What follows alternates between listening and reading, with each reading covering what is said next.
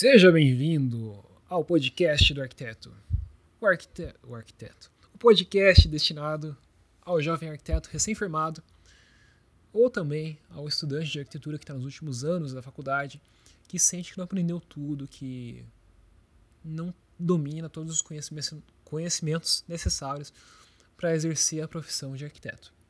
Meu nome é Rafael Fischer, sou arquiteto urbanista, sou mestre em engenharia da construção civil e também criador do podcast do arquiteto. E como você já deve ter percebido, nessa semana eu estou fazendo uma série de cinco episódios temáticos que estão interligados entre si, que falam sobre como você começa a tua marca de arquitetura, como você dá os passos iniciais. Então eu estou te fazendo, estou te colocando cinco questionamentos que eu me coloquei quando eu comecei meu, meu minha marca pessoal, que não faz muito tempo, inclusive, que você pode se colocar também e que vão te ajudar a dar esses passos iniciais, saber que caminho seguir, por onde você tem que ir.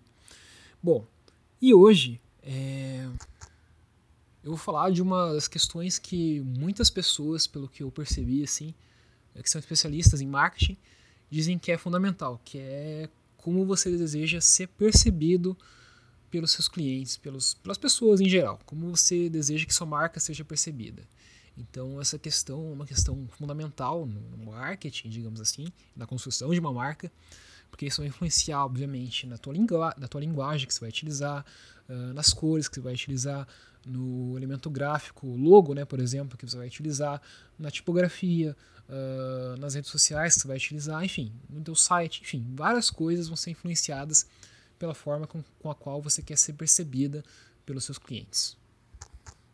Então, assim, algumas coisas para se levar em consideração antes de falar das três dicas né, aqui que, que eu vou te dar que podem te ajudar a responder essa questão.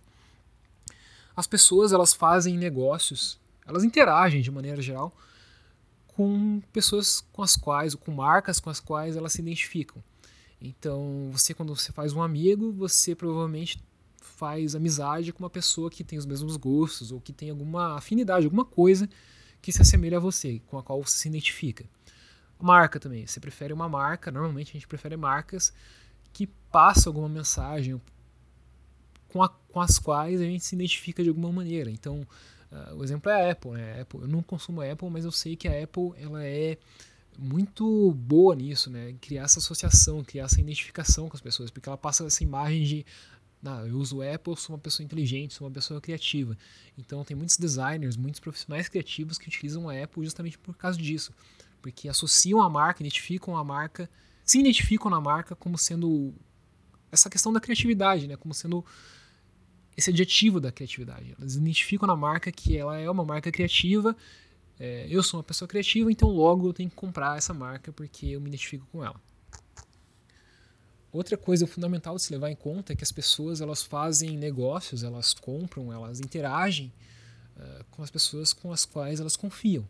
Então você não vai se abrir, você não vai querer conversar muito com uma pessoa com a qual você não conhece, com uma pessoa com a qual você uh, não tem muita confiança, com a qual você sabe que não dá para confiar muito. Então a mesma coisa é para marca. Se você percebe que uma marca ela é conhecida por, pelas fraudes, pelos esquemas, uh, que você não, não tem confiança mesmo. Uma pessoa já falou mal dela, dessa marca para você, você vai tentar evitar é, fazer contatos com essa marca. Então é importante você levar em consideração isso, porque isso vai te ajudar é, a construir uma marca, a utilizar alguns elementos, alguns recursos que vão fazer com que as pessoas tenham uma impressão de que você é uma marca confiável. E de fato você tem que ser também. Porque se não for, se você só se vender como uma marca confiável mas você não for confiável de fato, isso vai te prejudicar uma hora ou outra. Né? Então não tem nada de enganação aqui.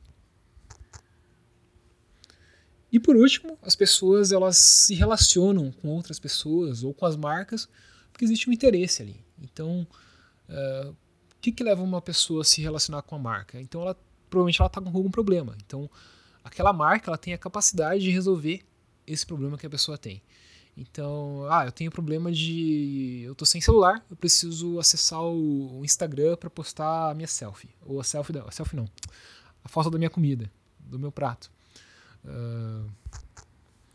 Um celular que tiver a melhor câmera, que for deixar as cores mais vivas, que eu conseguir tirar foto mais rápido, uh, provavelmente vai vencer essa concorrência, então, na cabeça da pessoa que está buscando é, publicar essa foto da comida no Instagram, por exemplo. É um exemplo tosco esse que eu utilizei, mas a essência é essa. Se você, é, as pessoas gostam de se relacionar com empresas ou com outras pessoas por interesse.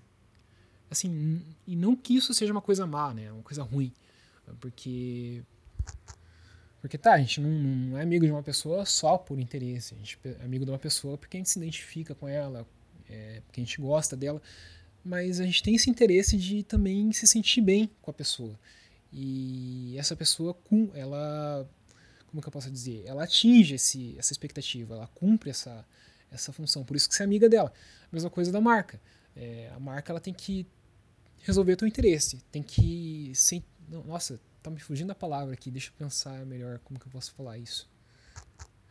Você tem um interesse e essa marca ela tem que ser capaz de resolver, de, de atender o teu interesse, de resolver o teu problema no caso. Então o teu interesse é conseguir tirar fotos boas é, no restaurante para postar no Instagram. Se uma marca se mostra muito boa, com um produto muito bom para resolver esse teu problema, provavelmente você vai ser tentado a contratar, ou melhor dizendo, a comprar o produto dessa marca.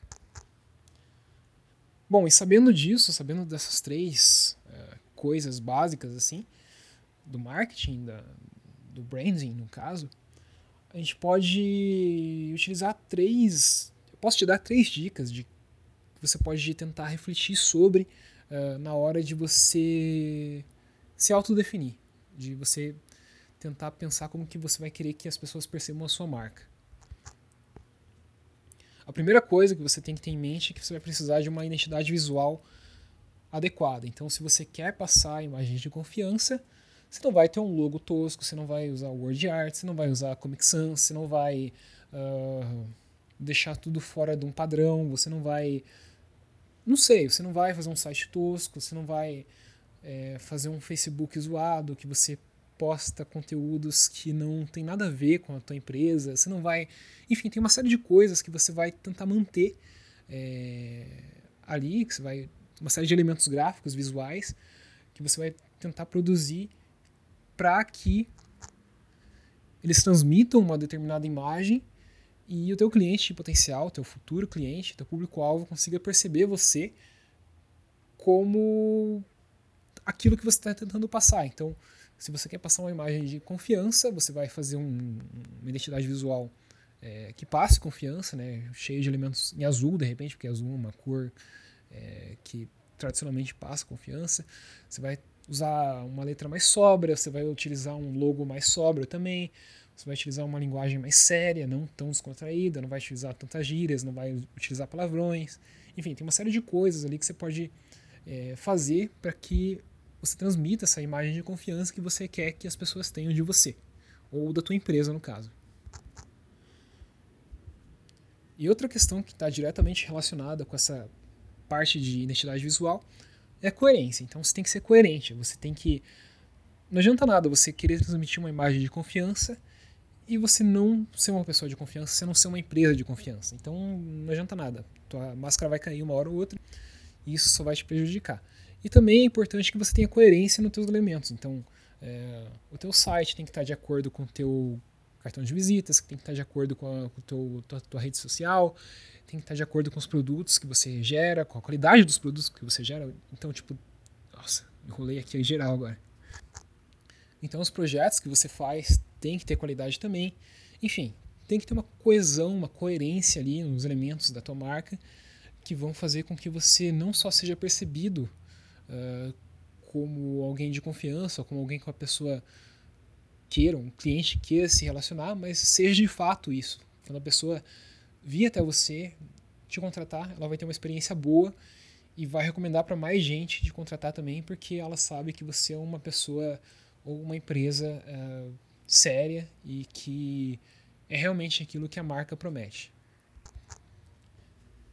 E outro fator que pode influenciar bastante na forma com que as pessoas, com a qual as pessoas, os clientes em potencial observam você, observam sua marca, é o fato de você resolver problemas e mostrar que você resolve problemas e resolver problemas com qualidade, né? utilizar um é, produzir serviços, produtos de muita qualidade e que de fato resolvem os principais problemas do cliente. Então, para isso, você vai ter que mostrar que você conhece a pessoa, né, que você conhece teu cliente potencial, tem uma empatia com ele, descobrir quais são os problemas principais que você tem que resolver. Então, no caso da arquitetura, o cliente muitas vezes ele não quer só o projeto, não quer só o desenho da planta, a elevação, ele quer a casa pronta, ele quer o, o, edifício pronto. Então, se você percebe que esse é o problema e você produz um serviço, um produto ali que o cara te contrata, ele vai ter no final das contas uma casa e não só um desenho que ele não sabe o que fazer com aquilo. É... Isso mostra que você se importa com o cliente, que você entende o cliente e que você resolve o problema deles. Outra coisa que vai te dar essa autoridade é você produzir conteúdos a respeito do tema. Então, se você projeta, por exemplo, casas, mansões, já falei esse exemplo várias vezes, mas se você projeta mansões, uh, você faz conteúdos, você faz um blog, você faz um canal no YouTube, você faz um podcast, você faz qualquer coisa uh, falando sobre isso, que as pessoas vão consumir, né, que o teu público-alvo vai consumir aquilo. Ah, tem que ser um meio que o público-alvo esteja presente, óbvio. Então, você não vai produzir podcast se teu público-alvo não ouve podcast. Mas, enfim. É, você vai mostrar, você vai mostrar a tua autoridade, teu conhecimento no assunto por meio da produção do conteúdo. Então a pessoa vai perceber que você é um expert, que você é uma autoridade, que você sabe o que está falando e ela vai ficar mais propensa a te contratar. Se ela estiver diante de dois escritórios, sendo o seu e um concorrente, o fato de você se mostrar como sendo uma autoridade vai provavelmente fazer com que a escolha dela seja por você e não pela concorrência. Então, isso aí é bastante interessante, inteligente de se ter em conta.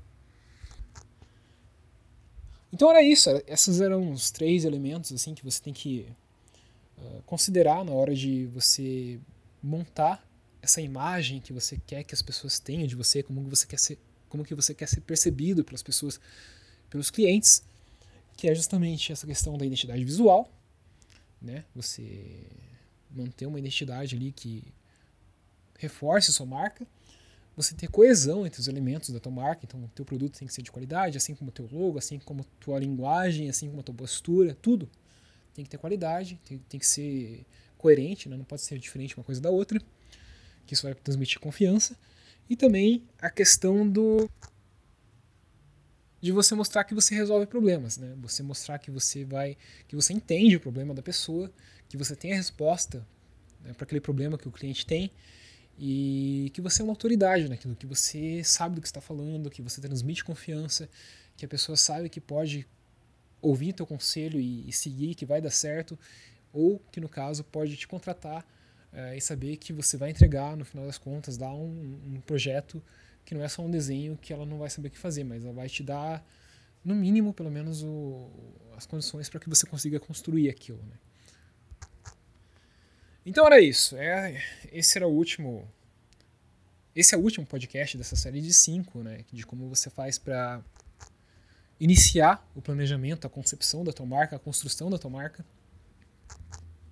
Eu espero que você tenha gostado. Se você gostou desse podcast, se inscreva, né? Você está no teu aplicativo aí no iPhone ou no, no Android. Assina lá que você vai receber o feed, você vai ter acesso ao feed do podcast e baixar os outros episódios. Se você está ouvindo isso aqui pelo YouTube, você pode também se inscrever no canal e clicar no sinuzinho, porque daí você vai receber notificações assim que um novo podcast for disponibilizado. E assim eu te desejo um bom fim de semana e até semana que vem, até segunda-feira. Um abraço e até mais. Falou!